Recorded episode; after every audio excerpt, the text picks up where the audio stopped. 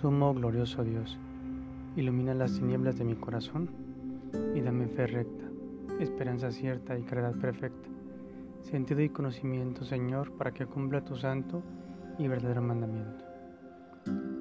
En el Evangelio de hoy, los apóstoles estaban discutiendo porque se les había olvidado tomar pan cuando solo llevaban uno solo y no les iba a alcanzar, a lo que Jesús le llama la atención severamente, porque al parecer no acababan de comprender lo que había pasado con la multiplicación de los panes y los peces.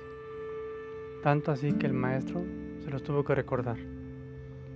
No les cabe en la cabeza que van junto al único pan que es vida, ese pan que nos libera del pecado, del egoísmo, de la soberbia, de las preocupaciones vanas. ¿Cuántas veces nosotros creemos levaduras o panes de materialismo y cosas mundanas que nos dañan, laceran e intoxica nuestro corazón y nuestra alma. Ojalá que lleguemos a entender que el pan que nos nutre y que nos da la vitalidad que necesitamos es Jesús. Señor, danos el entendimiento para poder comprender el gran misterio que nos dejaste en tu Hijo amado, el único pan de salvación. Amén.